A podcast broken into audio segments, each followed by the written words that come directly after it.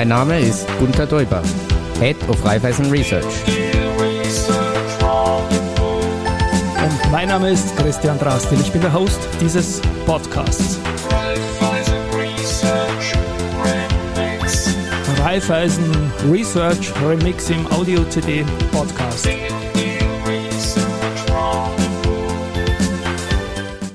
Ja, Servus Gunther wieder bei mir im Studio. Wie geht's da? Freue mich, dritte Folge schon. Ja, freue mich auch, Christian. Und äh, natürlich, es ist eine spannende, interessante Zeit. Ja. Schon, gell? Das war überraschend gut jetzt eigentlich, zuletzt. Am Aktienmarkt ja, darum können wir später gern noch eingehen. Wir bekommen natürlich derzeit auch sehr, sehr, sehr viele Anfragen zum Thema Immobilienmarkt, Immobilienmarkt Österreich. Wir haben natürlich vorstellen. die Trendwende am Wohnimmobilienmarkt und wir haben natürlich noch spezielle Themen im Gewerbeimmobilienmarkt und äh, sozusagen als österreichisches Research House ist natürlich klar, dass man dort einiges an Anfragen bekommt. Na, dann haben wir gleich eine schöne Spange für unsere Ende November Folge jetzt. Ich, ich fange mal trotzdem mit den Aktienmärkten generell an. Die haben sich ja, wie ich eingangs gesagt habe, auch überraschend optimistisch gezeigt in den vergangenen Wochen, seit wir uns getroffen haben. Wie ordnest du das ein?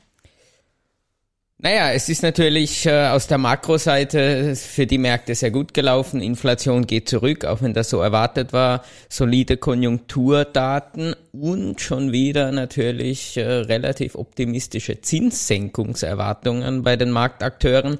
Das waren die Haupttreiber dieser Novembererholung.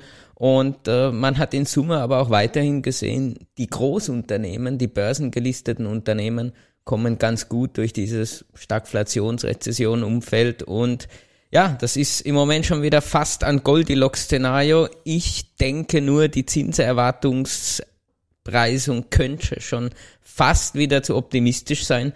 Und da haben sich die Märkte schon mehrmals verbrannt. Also, dass es noch nicht ganz das Ende sozusagen dieses Spiels Notenbankenmärkte ist, ähm, ja, würde ich schon in den Raum stellen.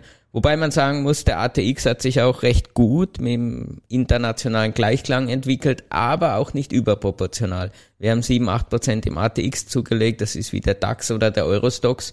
Das heißt, wir sind gut mitgeschwommen, aber wirklich aufgeholt haben wir leider auch nicht. Und es gibt ja viele Kommentatoren, die meinen, das könnte so der Auftakt zu einer Jahresend-Rallye sein. Siehst du das auch so, so saisonal irgendwie, dass das noch weitergehen könnte in den letzten fünf, sechs Wochen? Das könnte schon noch weitergehen. Wie gesagt, wenn die Notenbanken nicht auf die Idee kommen, den Finanzmärkten explizit nochmal Dämpfer zu versetzen mit einem toughen, hawkischen Wording, ähm, kann das sicher erstmal gut ins erste Quartal noch weiterlaufen. Du hast Immobilienmarktthemen als großes Thema des aktuellen Q4 angesprochen. Das ist so, da ist auch sehr, sehr viel in Österreich ganz spezifisch. Inwieweit belasten diese Themen die, die Märkte, die, die Wiener Börse eurer Meinung nach? Das Spannende ist, der Immobiliensektor ist heuer immer noch mit der schwächste Sektor am Kapitalmarkt, aktienseitig äh, immer noch im Minus, während die meisten Sektoren doch eher im Plus sind.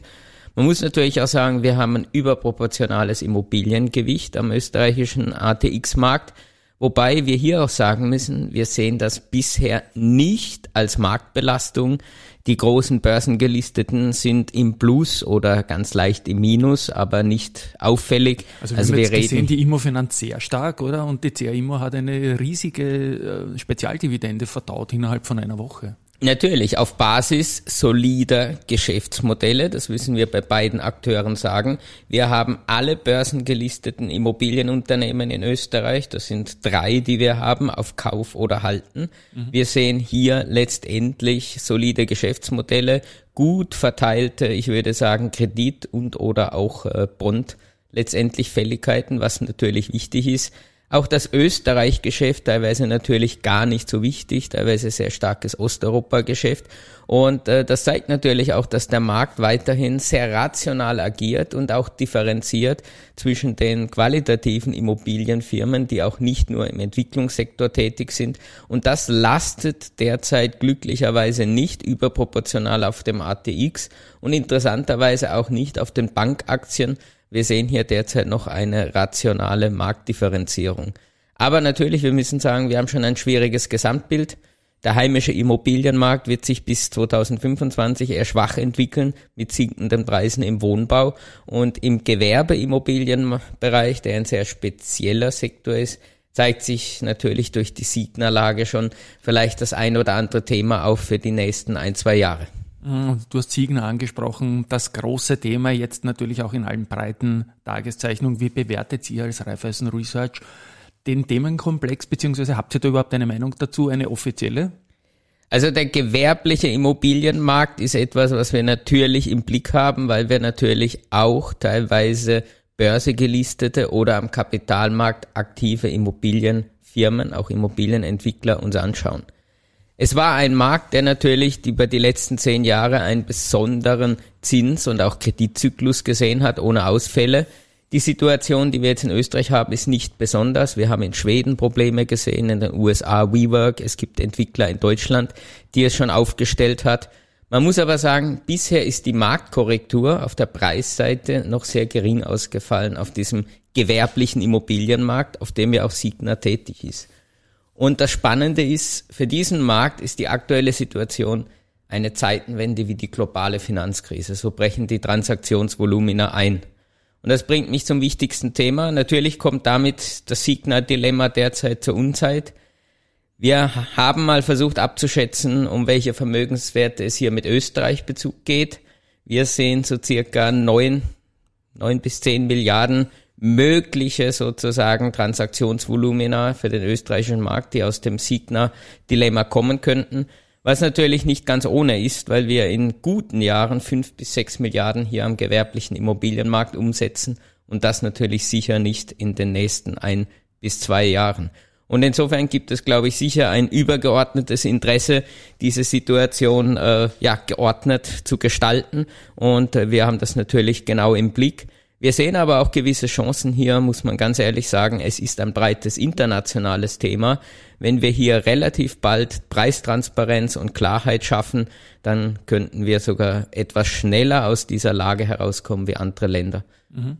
Habt ihr eigentlich Signa auf der Research-Seite abgedeckt gehabt?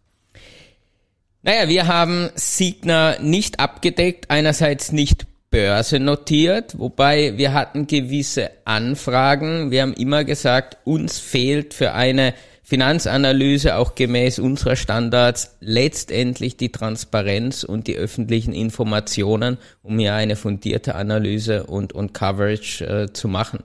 Und insofern haben wir uns auch gewissen Forderungen sozusagen, muss ich sagen, dezent verwehrt, trotz des österreichischen Ursprungs hier keine mhm. Coverage zu machen. Jetzt ist ja in den, wie ich gesagt habe, in den breiten Medien eher das negative Thema da. Das ist negativ konnektiert, momentan der Immobilienmarkt. Börslich sieht man es nicht so wirklich. Was heißt das jetzt alles für den Bausektor, deiner Meinung nach? Also in Summe, wie gesagt, ähm, der Markt reagiert sehr rational. Natürlich, je nachdem, wir wissen alle, die Börse ist auch nachrichtengetrieben. Wenn hier nochmal die eine oder andere Negativschlagzeile aus dem Signa-Dilemma kommt, würde ich nicht ausschließen, dass es zu Übertreibungen kommt. Wie angedeutet, wir sehen natürlich die gelisteten sozusagen Immobilienfirmen in Österreich sehr solide und die Baufirmen auch hier die zwei großen börsegelisteten sind relativ wenig abhängig vom österreichischen Markt, haben sehr gute Pipelines derzeit im Infrastrukturbereich, was natürlich auch mit unseren Innovations- und Investitionsanstrengungen in Europa zu tun haben, also Green Deal, Next Generation EU. Wir haben natürlich auch äh, die Präsenz unserer großen Baukonzerne in Osteuropa, Rumänien, Polen Geschäft, was sehr gut läuft. Wenn es hier also zu Übertreibungen oder auch mal Rücksetzern kommen sollte im Rahmen dieses Newsflows, wäre es, glaube ich, sogar eher eine Chance. Wir haben sozusagen eine konstruktive Kapitalmarktmeinung auf die beiden großen österreichischen Baukonzerne und sagen auch, es ist richtig und wichtig, was wir auf der Q3-Pressekonferenz natürlich teilweise auch bei POR gesehen haben, ganz offen zu kommunizieren, welches Exposure gibt es direkt zu Signa. Ich glaube, hier wurde ganz klar gesagt, dass es eben ein Projekt gibt in München und ich glaube, das wird ein sehr, sehr, sehr wichtiges Thema und ich glaube auch die RB hat es auf der Hauptversammlung versucht, möglichst klar zu kommunizieren, was sind die Exposures und dann sollte das Thema managebar sein. Wunderbar. Ich spiele meinen Abspann, unseren Abspann. Was wir auf jeden Fall gelernt haben, glaube ich, in diesen Folgen, Fahrt wird uns auch am kleinen Markt nie. Es kommen immer Themen rein, die man schön besprechen kann. Lieber Gunther, danke, dass du da warst. Ich freue mich aufs nächste Monat und ja, an euch da draußen ein Tschüss einmal von meiner Seite. Dankeschön, Christian.